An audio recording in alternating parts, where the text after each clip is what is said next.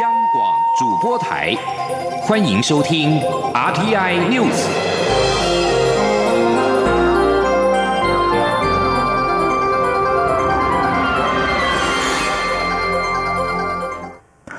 各位好，我是张旭华，欢迎收听这节央广主播台提供给您的 RTI News。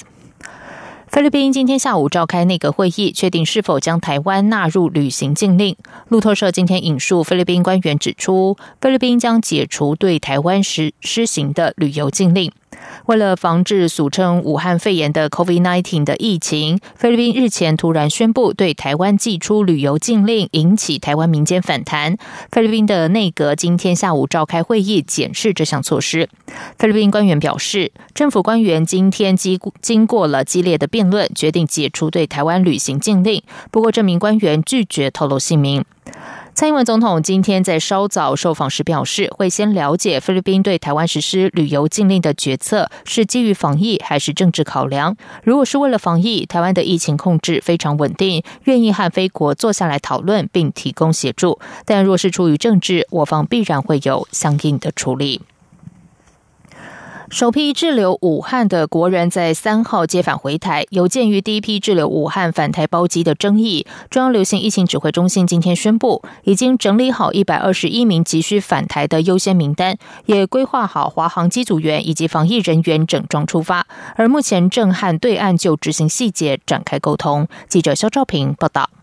第二批次的武汉台商包机何时启动？各界关注许久。中央流行疫情指挥中心指挥官、卫生福利部部长陈时中十四号表示，政府对滞留在武汉台商的情况也很着急，因此包含第二批次名单。飞机检疫小组回台安置等都已经完成规划，但中国方面却还是以其他理由拖延，为此我方感到遗憾。陈时中表示，早在第一批次启动前，我方就表达弱势优先、医护人员随行登机以及由国籍中华航空协助运输等立场，只是中方坚持由东方航空处理疏运，也保证会有登机检疫跟弱势优先。等原则，当时才勉强同意由东方航空执行，但事后却发现有确诊个案以及名单不合等情况发生。政府经检讨后，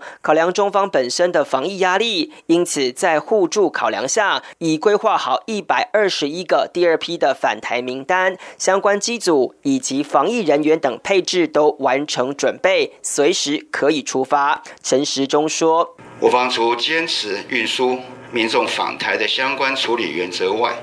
也提供了一百二十一位急需返台国人的名单，并明确表示，应由我方派遣华航班机来执行任务。为此，华航已做好相关的规划，防疫中心也规划一组十二位防疫医护人员同行。以确保登机前、飞航期间防疫与人员照料能够严谨周全，特别是优优先名单中，许多人员有慢性疾病、年长或年幼者。需要更紧密的医疗照顾。陈时中表示，在沟通期间，中方还是透过各种理由拖延，也坚持由东方航空密集执行千人次的返台计划。但第一次的包机已经证明有加强防疫之处，因此对于中方的坚持，我方不仅高度遗憾，也无法理解。他说：“若人依循这样的一个模式，将使运输滞留在武汉的民众承担很大的风险。”也会造成两岸间不必要的误会。陈时中表示，东方航空跟华航最大差异就是检疫量能与医疗服务。华航确实较能协助我方医疗人员做好登机检疫，而目前双方还处理执行细节。他强调，政府也希望能够圆满接回国人。中央广播电台记者肖兆平采访报道。有数十位家属滞留在中国湖北省的民众，今天向陆委会澄清，希望政府能够在十七号之前定出后续接返时程表，尽速将他们的亲人接回台湾。面对民众诉求，陆委会派出法政处专门委员代表，收下了澄清书。准许陆配子女来台政策撤回，前总统马英九在脸书呼吁蔡英文总统不要让民粹碾压人权、歧视凌驾人道。蔡总统今天受访时表示，这无关歧视。马英九做过总统，应该知道现在最重要的是以疫情掌控为优先。记者欧阳梦平报道。陆委会原本决定准许持社会考量专案长期居留证或长期探亲证的国人或陆配的中国大陆子女入境，但因为引起许多反弹与质疑，最后决定撤回这项政策。前总统马英九十四号在脸书批评这个决定已经违反《儿童权利公约施行法》，并呼吁蔡英文总统不要让民粹碾压人权、歧视凌驾人道。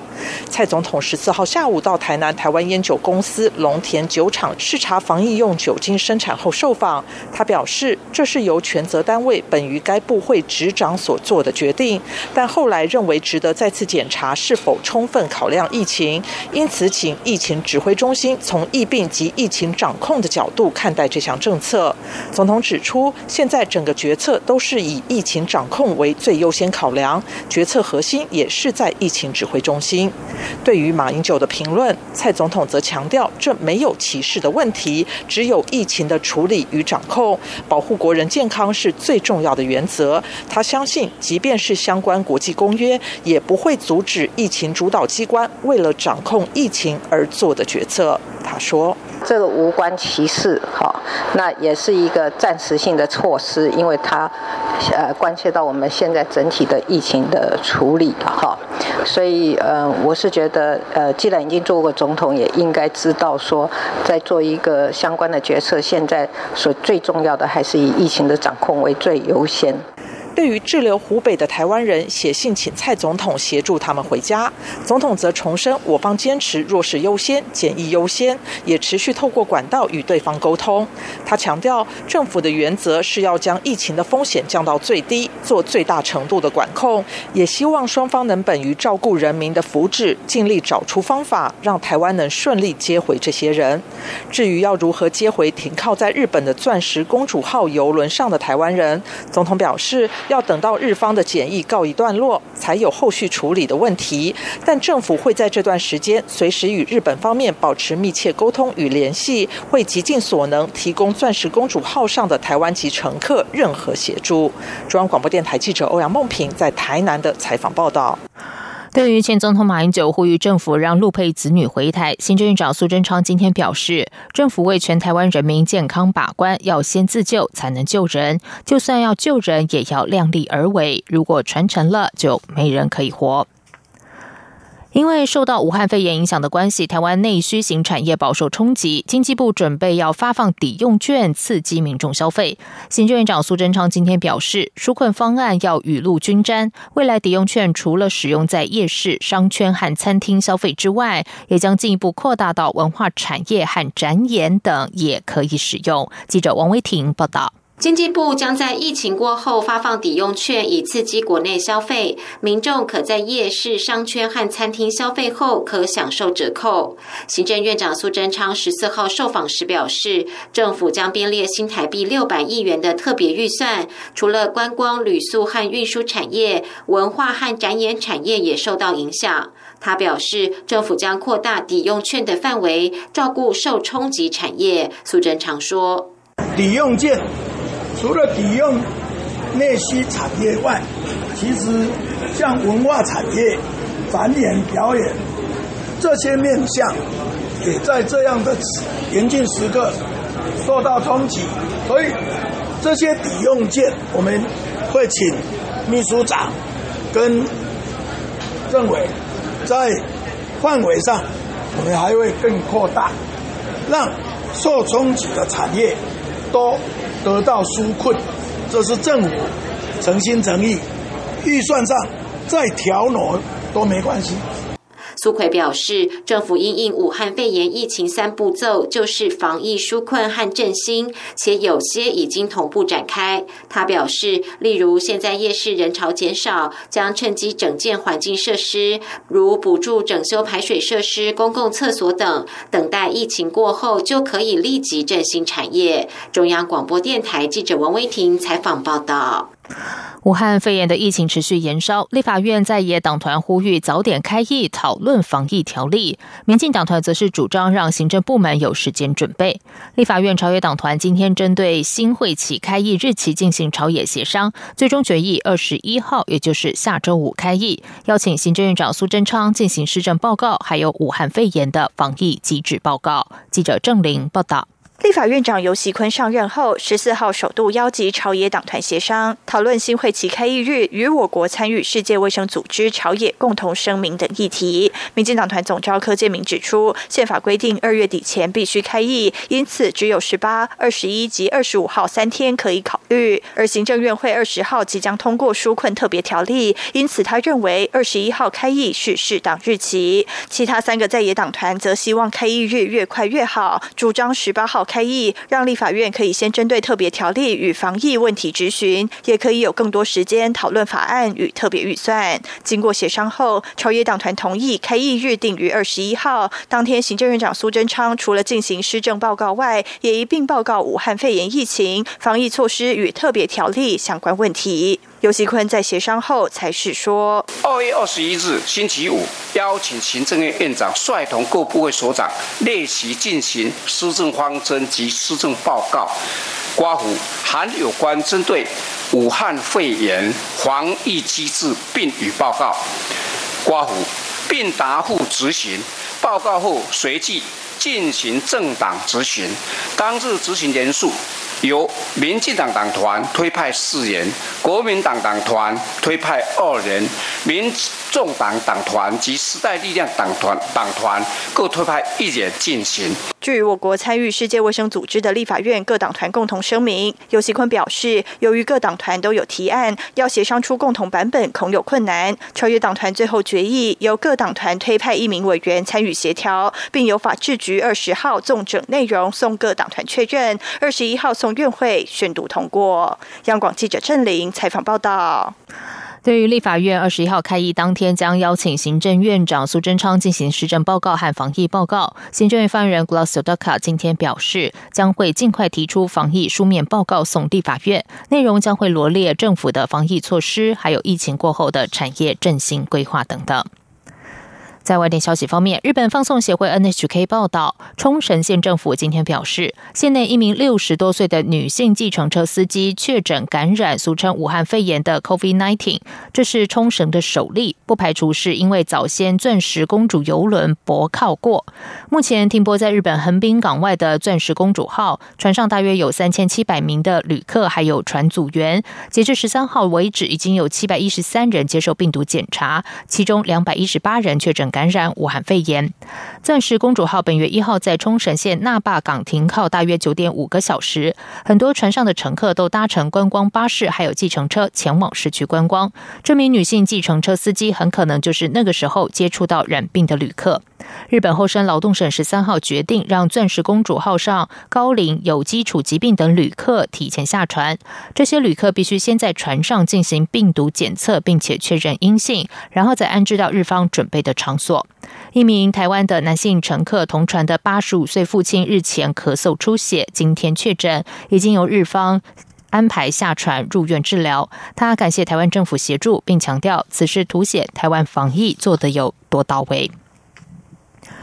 熟悉美国和印度旷日持久贸易谈判的知情人士说，在美国总统川普首度正式访问印度之际，印度提议开放禽肉和乳制品的部分市场，试图达成一项范围有限的贸易协议。路透社报道，印度是全球最大的牛奶生产国，过去一向是限制乳制品进口，以保护八百万名从事相关产业的乡村家庭生计。印度总理莫迪正为了川普于二十四到二十五号的印度之行倾尽全力。川普这趟行程目的是重建美印这两个全球最大民主政体之间的关系。而由于莫迪针对心脏支架和膝盖植入物等美国医疗设备定定价格上限，并实施新的数据在地。计划规定还有电子商务限制，川普去年终止了印度从一九七零年代就享有的贸易优惠待遇。根据美国国会数据，印度一直是美国实施数十年来普遍性优惠关税制度的最大受益者。这里是中央广播电台台湾之音。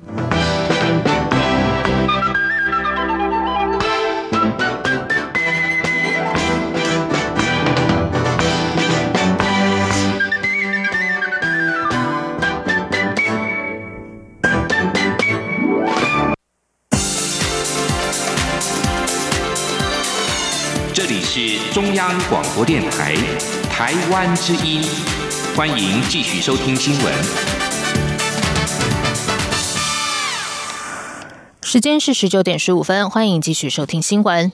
美国共和党籍参议员克鲁兹十三号推出的法案，名为《台湾主权象征法案》，旨在松绑美方对台湾主权象征的禁令。法案表示，美方应该准许执行公务的台湾外交、军方人员在美国领土展示国旗、穿着制服。法案也获得其他八位共和党籍参议员联署。克鲁兹在新闻稿中表示，希望透过法案推翻美国前总统奥巴马政府在中共要求下于二零一五年所颁布禁止台湾展示国旗的机密备忘录。克鲁兹指出，美国不应该听命于中共，强迫来自自由民主政府的军方及外交人员将国旗隐藏起来或丢弃他们的制服。对此，我外交部今天感谢美国国会议员采取各项由我作为，鼓励美国行政部门放宽不合时宜的台美交往限制。外交部发言人欧江安说。我们看到了美国的国会长期以来透过立法等方式，就台美关系的重要议题表达正面友好的立场。未来我国政府也会持续的以务实的态度，我们会跟美方保持密切的沟通，并且在既有良好的基础之上，我们会持续的深化台湾跟美国双方在各领域的友好合作关系。台湾主权象征法案主要是要求美方准许我国执行公务的外交和军方人员在美国领土展示国旗、穿着制服。武汉肺炎疫情持续，国内口罩等防疫物资的供应备受瞩目。蔡英文总统今天下午到台南台湾烟酒公司龙田酒厂视察防疫用酒精的生产情形。总统表示，口罩和酒精都是民众最重要的防疫物资，政府会协助协调，并协助业者增加生产和供货，产量会越来越稳定。他也呼吁大家不要囤积，让有需要的人能够买到。行政院长苏贞昌今天表示，六十条口罩新产线明天起分批上工，二月底三月初口罩的日产能将会达到一千万片。等到口罩产能提升之后，政府会将增加的产量优先配置给第一线的医护人员、基层诊所，还有特殊疾病需要频繁出入医院的民众。其他还包括计程车司机、公车和火车司机，以及需要佩戴口罩的产业也会优先配送。而武汉肺炎疫情延烧，有不少企业传出开始放无薪假来应应。不过，时代力量接获澄清指出，有企业滥用无薪制来规避资遣费，要求劳动部应该加强劳检。民进党立委则认为，除了劳检之外，政府也可以考虑维持给员工正常薪水的企业列为优先纾困对象。反之，若轻率放无薪假者，则在纾困方案中静候考虑，棒子和胡萝卜并进。记者刘玉秋报道。武汉肺炎对经济的冲击逐渐浮现，行政院已着手研议纾困方案，让受冲击的产业度小月。不过，时代力量接获澄清指出，逐渐有企业开始以无薪假因应肺炎疫情造成的产业波动，但却有公司滥用无薪假来规避资遣费，甚至有不符合无薪假作业规定的企业，直接要求员工等有工作再上班，期间不发薪水。实力立院党团总召邱显志要求劳动部。应该加强查气，杜绝企业滥用股薪制。对，也因为因为有很多的劳动部，事实上有很多劳动劳检的权利，他可以去去做这样的事情啊，哎，然后让企业可以确实遵守劳基法的规定。那所以就是说，不管是这个劳检啊，或者是说事实上。这个主管机关其实应该要密切注意这个部分。同时，实力也主张支持政府在此时提出诸多必要的纾困方案，但无薪假这个制度本身恐让劳工肩负太多企业经典的风险，甚至让一些企业以疫情之名规避劳工权益。实力建议。政府不能仅给企业纾困预算，也应尽速针对劳工提出援助措施，例如给予居家隔离者生活津贴、无薪假的薪水补助措施等。对于实力呼吁劳动部应加强劳检。避免企业滥用无薪制，民进党立院党团书记长钟嘉宾则认为，胡萝卜与棒子一样重要。既然行政院研议纾困特别条例，则可考虑对愿意维持员工正常薪水的受创产业优先给予纾困、融资等支持。反之，若企业轻率放无薪假，则应在纾困方案中静候考虑，引导业者做出正确的选择。中广播电台记者刘秋采访报道。武汉肺炎疫情重创台湾的观光产业，还有国际航空。尽管政府提出纾困方案，不过旅游业者忧心，政府如果无法解决航空公司不肯退费的问题，旅行社恐怕撑不下去。对此，中华民国旅行业品质保障协会理事长许阳哲今天受访时表示，中华航空还有长荣航空已经有善意回应，允诺将和总公司会商提案解决。记者吴丽君报道。中华民国旅行工会全联会理事长肖伯仁十三号表示，面对武汉疫情持续延烧，旅行社已面临生死交关。从三月到七月，每个月都有旅客退团，但每家旅行社压在航空公司的庞大机票款项都是新台币几百万起跳，所有业者加起来四十亿跑不掉，但航空公司却不肯因此退款。此事若无法解决，旅行社恐将爆出倒闭潮。对此，平保协会理事长许阳哲十四号接受央广记者独家专访时透露，这个问题分成两大块，就是疫区和非疫区。如果是疫区，航空公司全退，这没有问题。麻烦的是非疫区的部分。所幸华航及长荣航空已做出善意回应。允诺将与总公司会商提案解决。许阳哲说：“非疫区最主要就是航空公司这一块比较麻烦，因为飞机照飞，机票开了，定金要怎么退？所以今天有去跟方案沟通，他们希望能够内部开会，再跟总公司商量，提出一个比较好的方案。常常下午大概电话联络，他们总公司也在考虑，不然的话。”平常讲，机票是占最大众的，金额比较大，所以我们正在跟他沟通，希望大家共体时间，提早提出一个方案，包括消费者也能共体时间，那双方都能够妥善的处理。许阳哲进一步指出，像中国大陆是疫区，航空公司可以专案全退；至于意大利和菲律宾将台湾视为疫区，拒绝台湾旅客进入，这也可以明确退费。但其他就只能按照旅游契约处理。由于旅行社多半是小本经营，许阳哲也呼吁消费者理性面对，毕竟旅行社涉及航空公司都是受。害者希望在这个节骨眼上，三方都能好好协商，各自承担一点损失，不要造成三输的局面。中央广播电台记者吴丽君在台北采访报道。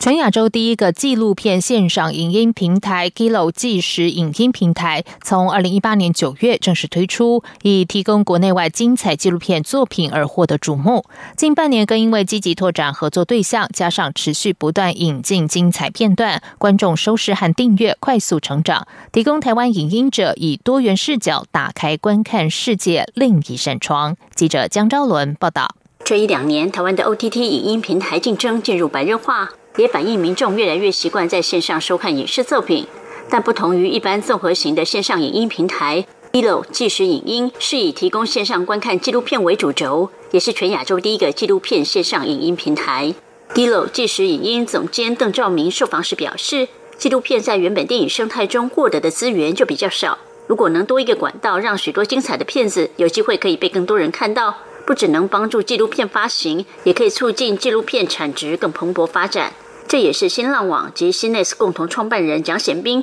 当初决定推动成立 Gilo 即时影音平台的主要原因。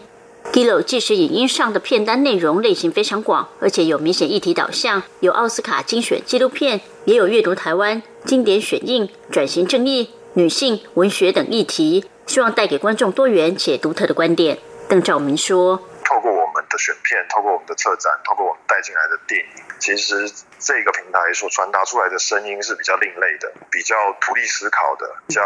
呈现多面向的一个这种很明确的一个讯息，想要传达。不管我们讨论的议题是女性、是历史、是建筑、是艺术是什么，我们很想要透过片子来呈现一个非常多元的。甚至有点知识议题导向的这样子的一个影音平台。邓兆明不会言，在目前人力与资源都有限的情况下，初期他们确实是以爱好电影、偏好复杂与分析性的观影族群为主要对象。像是芒果萨满一片，记录的是萨满教的信仰。虽然是一九八七年的经典纪录片，但一上线收视表现就相当亮眼。台湾导演沈可尚的《幸福定格》，以及入围奥斯卡的《R B G 不恐龙法官》也都非常受到欢迎。还有回顾法国新浪潮教母一生的安妮华达最后一堂课，最贴近达赖喇嘛内心的达赖喇嘛十四四西藏大塞问，金马纪录片《塑料王国》与反思韩国民主运动史上最重要事件的光州事件之谜，谁是金军等作品，都可以在 g i l o 即时影音上看得到。邓兆明表示，除了内部策展之外，有越来越多公家或民间单位也主动找上 Gillo 合作，如台北电影节、台湾国际纪录片影展。就连二零二零台北当代艺术博览会今年也与 Gillo 一起合作策划线上影展，为博览会想要传达给观众的讯息。邓兆明说，二零二零年对他们是很重要的一年，除了持续冲订阅数量、办更多活动，他们也欢迎更多倡议团体、基金会，甚至企业和 Gillo 合作，透过纪录片线上策展和更多民众沟通。中国面台记者张超伦台北采访报道。接下来就进行今天的前进新南向。前进，新南向。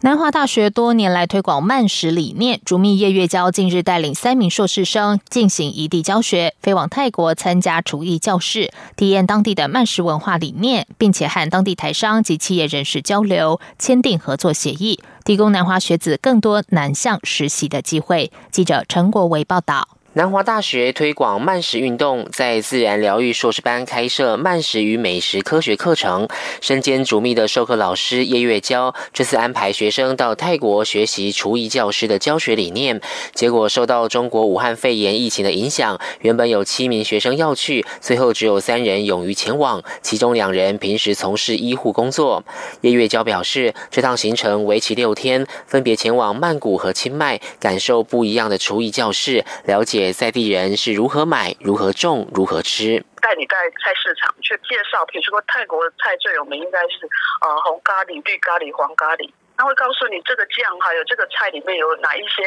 啊？当地为什么他们会用这个菜？然后当时他们的生活方式是怎么样？然后再回来这个教室，我们就做了四道菜，一个就是红咖喱哈，然后另外就打抛猪肉啊，然后另外再教你做糯米芒果饭。那这些都是他们传统的这些当地人会吃的食物。叶月娇也和学生们共同参访青来咖啡园、拜县野猪生态园、泰国世界日报，并拜会主管或负责人，同时也和阳光有机生态农场签署合作协议。未来以后啊，我们学生可以去他那边实习。第二个，他们也希望我们这边可以协助他们研发一些产品，那就是有一些未来以后合作的交流。南华大学近年执行教育部大学社会责任计划，协助社区推广在地慢食，并开设慢城学分学程，致力推动好、干净、公平的慢食运动口号。叶月娇说，未来将和嘉义大大林的在地社区与相关协会分享泰国厨艺教师的理念和执行方式。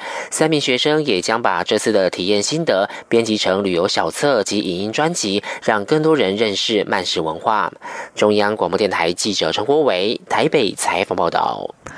金管会日前公布，二零一九年国营在全球各区分行子行获利的情形，税前盈余达到新台币七百三十二点六亿元，年成长百分之十八点三七，创下历史新高。而其中和二零一八年相比，成长幅度前三名是越南，年成长百分之四十五点六；第二名是柬埔寨，年成长百分之三十二点五；第三名是澳大利亚，年成长百分之十九点八。银行业者分析，越南成长最多，主要是因为去年受到美中贸易战影响，许多台商转移生产基地到越南。银行局公布，去年新南向十八国海外分行子行税前获利首度突破百亿大关，约为一百二十二点四亿元，年成长高达百分之八十一点零六。银行业者分析，受到美中贸易战还有台商生产基地转移效应，助攻新南向国家整体获利成长。